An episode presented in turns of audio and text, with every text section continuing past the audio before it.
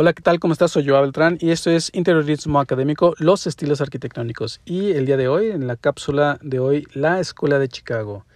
Uy, qué tema, ¿no? Este, este estilo tan, tan particular y tan popular también, tan conocido, que justamente el día de hoy, eh, este, 8 eh, de octubre, es un día muy especial precisamente para, este este estilo porque hoy se conmemoran 150 años de aquel famoso incendio de Chicago donde se devastó por completo la ciudad. Casi tres cuartas partes de la superficie de, las, de la ciudad de Chicago fue devastada por este famoso incendio que duró durante dos o tres días en 1871. Uy, ¿no?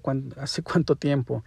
Este, que vino mucho a poner este cuaderno en blanco en Chicago, ¿no? Obviamente fue una devastación, fue algo eh, muy eh, fuerte, ¿no? Que vino a marcar una ruptura en, en, lo que fue la ciudad, el, vivir, la, la, la, la, ciudad, ¿no? Propiamente de Chicago.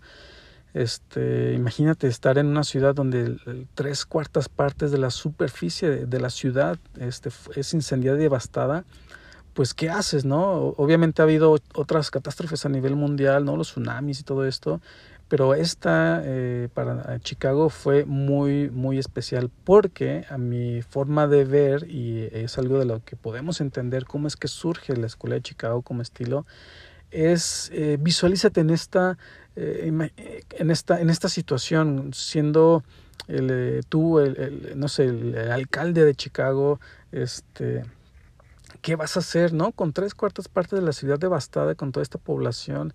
Evidentemente no es algo que se solucionó de la noche a la mañana, pero si tú te imaginas o te pones en esta posición de qué vamos a hacer ahora con nuestra ciudad toda incendiada, fue de tenemos que reconstruirla. Eso es lo primero que se te viene a la, mente, ¿no? Reconstruir la ciudad. Pero ¿cómo? Esa es la pregunta, ¿no? ¿Cómo lo vamos a hacer?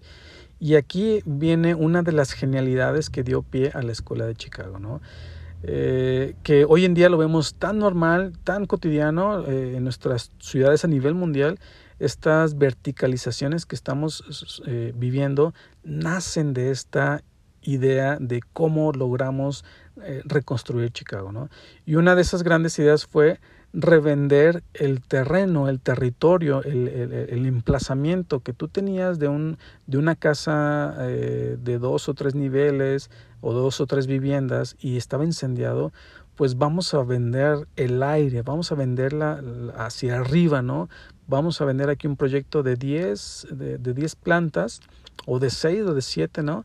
De siete niveles, vamos a venderlo y con eso vamos a capitalizarnos para reconstruir este, este eh, predio, este emplazamiento, ¿no? Y así se hizo en todo Chicago. Se comenzó a, a, prevender, ¿no? Que es un concepto que hoy en día lo escuchamos por todo lado, ¿no? La, la famosa preventa de una torre que no se ha construido, pero que tú compras en una preventa eh, y, te dan una promesa de entregarte ese departamento, esa vivienda, a lo mejor un año, dos o tres años después, ¿no? Pero eh, eh, tú, tú, lo, tú lo haces así, que hoy lo vemos tan cotidiano, pero en ese momento creo que fue la primera vez, con temor a equivocarme, ¿no? A lo mejor fue la primera vez en que se planteó esta idea de la preventa de departamentos o de unidades habitacionales en vertical.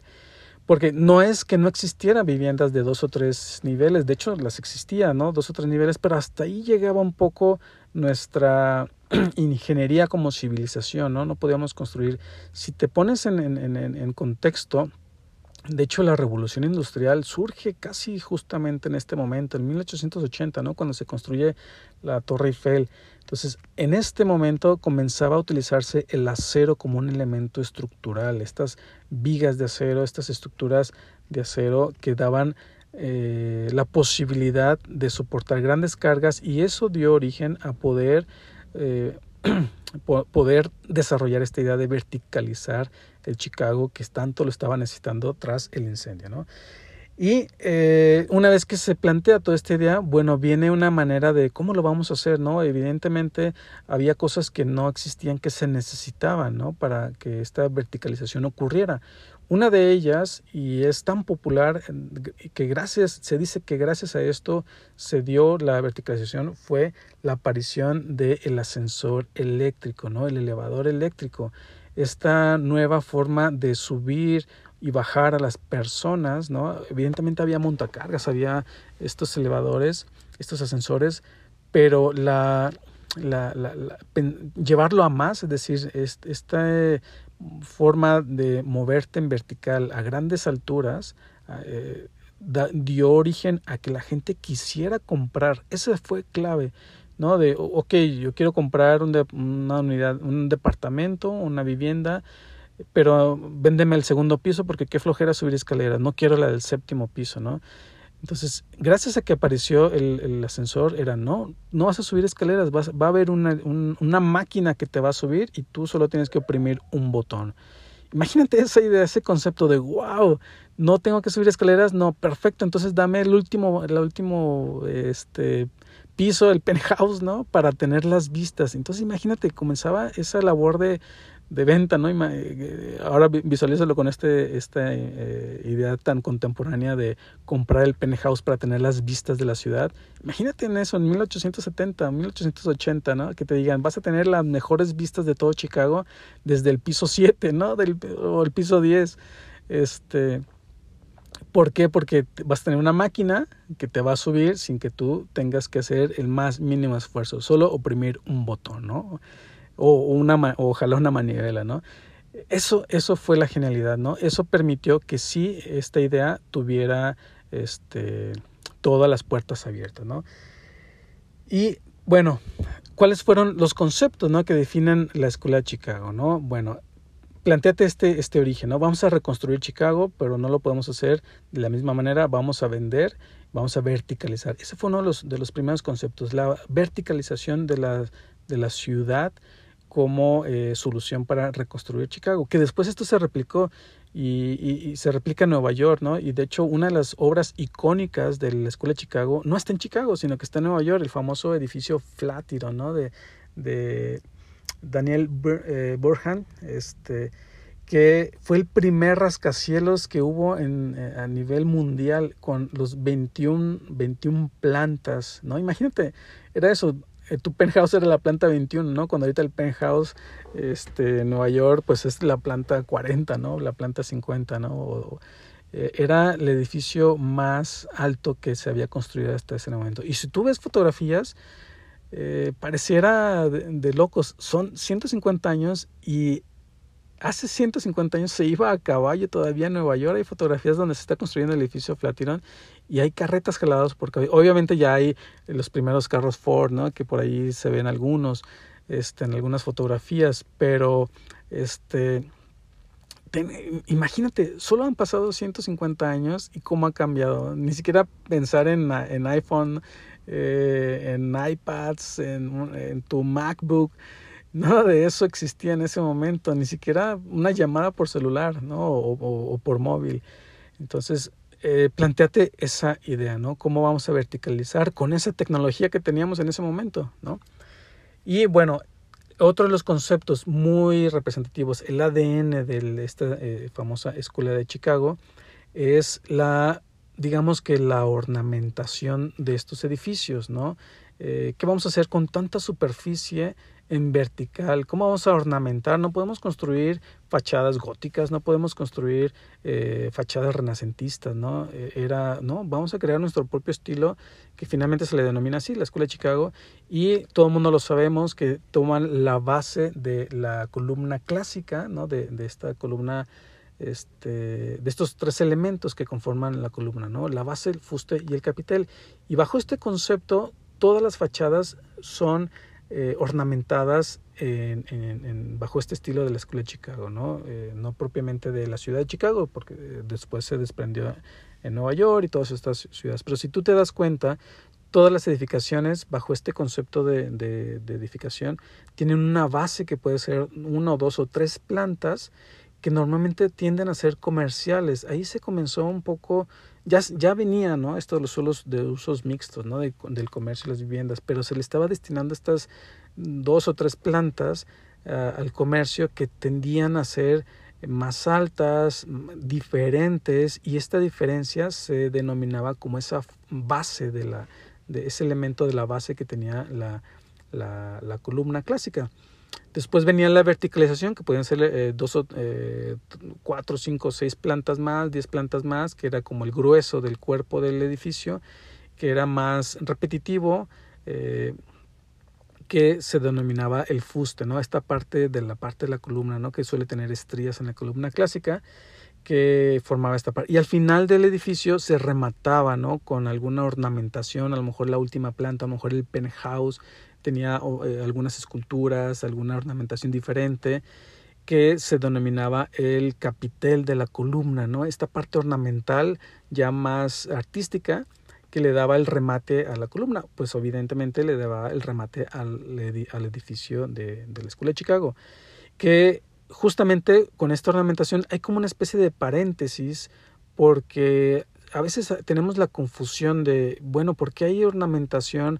Eh, puede haber gótica, puede haber ornamentación mm, victoriana, ornamentación art deco, art nouveau, eh, y choca, ¿no? Con o es escuela de Chicago o es art deco, o es art nouveau, o es gótico, ¿no?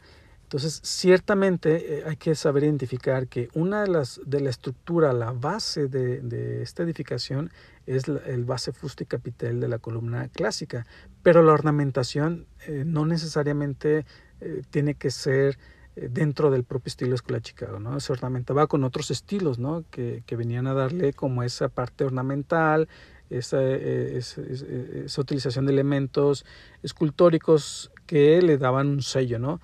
Eh, muy, muy, muy, particular, ¿no? Si tú ves el edificio Flatiron, pues su ornamentación no es de Escuela de Chicago, es de otros estilos, que a veces eso es lo que confunde. Eh, yo cuando doy mis clases, a veces eso me, doy cuenta que confunde a mis alumnos porque les digo, bueno, el estilo de Escuela de Chicago, base fuste capitel, aquí lo vemos, pero la ornamentación no es eh, propiamente Escuela de Chicago, ¿no? Entonces empieza a ver la confusión, ¿no? Entonces ese estilo este, no es Escuela de Chicago, pero no, entonces no nos confundamos. Ciertamente, mientras se respeten esos tres elementos, ya es Escuela de Chicago, ¿no? Que esta famosa verticalización que sufrió Chicago y Nueva York a, la vez, a la par, pues dio origen a estos famosos siete de Chicago, ¿no? Estos famosos arquitectos, ingenieros que verticalizaron en su mayoría este, este famoso Luis Sullivan, que por ahí eh, me he dado cuenta que en algunos de los podcasts he dicho que Luis Sullivan fundó la escuela del Bauhaus. Eh, aquí hago golpe de ratas, ¿no? Eh, Luis Sullivan vino a, fundar la famoso, el famoso Escuela de Chicago, ¿no? De, hecho tiene un libro, ¿no? De, de, de, la Escuela de Chicago. Viene también William LeBaron, Henry Richardson, el famoso Daniel Burhan, ¿no? Con el Flatiron. Holabrit and, Roche y Mark Adler, ¿no? Que estos, este, estos siete ingenieros, arquitectos, vinieron como a hacer el club, eh, de, como el club de empresarios, ¿no? De esa época, que se les denominó los siete de Chicago, ¿no? Y después recordemos que, bueno, venía creciendo la escuela de Chicago, venía creciendo la verticalización de, de Chicago y Nueva York en los años 880, 90, llega el siglo este, 20, 1910, 20, 30 y luego aparece la famosa Guerra Mundial donde invaden la Bauhaus y eso detona que muchos de estos arquitectos de la Bauhaus lleguen a, Chicago o lleguen a Nueva York, la famosa historia de Mies van der Rohe, ¿no? que se dice que cuando llega Mies van der Rohe a, Estados Unidos, eh, le dio como una segunda etapa de la escuela de Chicago, ¿no? Este, fue una verticalización con este movimiento moderno de, los principios del movimiento moderno de ventanas grandes, eh, utilización de cristal, eh, y con ese minimalismo que identificaba mucho a Mies van der Rohe, que de hecho él es el padre del minimalismo, por así llamarle, eh, vino a hacer como ese mix o ese match entre Bauhaus y Escuela de Chicago y eso detona esa segunda etapa de la Escuela de Chicago, ¿no? Con sus edificios ahí en Nueva York, que tienen ese sello tan particular de Mies van der Rohe, ¿no? Y bueno, finalmente eh, saber que los elementos que identifican este, este estilo famoso de Escuela de Chicago es eh, la, la, aparición de los elementos de la columna clásica, que es la base fuste y el capitel, eh, la aparición y la utilización del ascensor eléctrico, que fue algo muy, muy, muy importante, y otra de las cosas fue la estructura metálica, ¿no? Nuevamente, en el contexto de que estaba apareciendo el acero como un elemento estructural resistente, eh, prefabricado, con altas resistencias a las cargas, pues vino a darle la posibilidad de verticalizar la escuela de Chicago, ¿no? Que también esto de cómo ornamentar las fachadas dio origen a la famosa eh, al famoso muro cortina en las fachadas. ¿Qué es eso? Bueno, si tú ya tienes una estructura metálica que soporta el edificio como tal, ya las fachadas no son de carga, las fachadas son elementos eh, eh, que, que, simplemente cierran el, edificio y no tienen una función estructural. Y muchas de las veces estas fachadas se podían, de hecho, se, se colgaban, mmm, entre, entre comillas, ¿no? este concepto de, de, se podían un poco colgar de la, de la estructura como si fuese una cortina. De ahí surge el concepto. Obviamente no, no, no, no colgaban como tal, estaban empotradas o estaban ancladas, todo lo que tú quieras, y que hay un concepto muy más, o más contemporáneo que es el de doble fachada, que todavía no se daba aquí en la Escuela de Chicago, pero si se recubría con piedra, se recubría con elementos pétreos. Entonces, estos elementos pétreos se colgaban propiamente de la fachada y esto es lo que da origen a este concepto de muro cortina, ¿no? Un, concepto creo un poco difícil de explicarlo, este sería más fácil en un, en un gráfico, en un plano, pero este también es otro de los elementos particulares que identifican en la Escuela de Chicago, ¿no? La aparición del muro cortina como elemento de cerramiento de los edificios, ¿no? Y bueno, este, hasta aquí la cápsula de hoy de este estilo, la Escuela de Chicago, en la conmemoración de los 150 años del incendio que devastó la ciudad de Chicago, que a mi juicio, este, a mi forma de ver, dio origen a todo esto que se, que se vino a, determinar como la verticalización que sufrió Chicago, Nueva York y finalmente pues todo el, eh, todas las ciudades a nivel mundial este, han venido siguiendo como este patrón. Y pues nada, como siempre te invito a que te suscribas al, al podcast, que sigas estas nuevas cápsulas que están dedicadas a eh, los estilos arquitectónicos para eh, saber identificar los conceptos y los elementos que los caracterizan y así los puedas identificar tú y que te ayuden en tus proyectos. Y pues que me sigas en mis redes sociales, estoy como Joao Beltrán con doble A en Facebook, Instagram. Y que eh, actives por ahí las descargas automáticas en los episodios del podcast para que pues estés al pendiente cuando aparezca un podcast más, un episodio más de este interiorismo académico y en estas cápsulas de los estilos arquitectónicos. Pues nada, espero que te haya gustado y nos escuchamos en la siguiente cápsula. Hasta luego.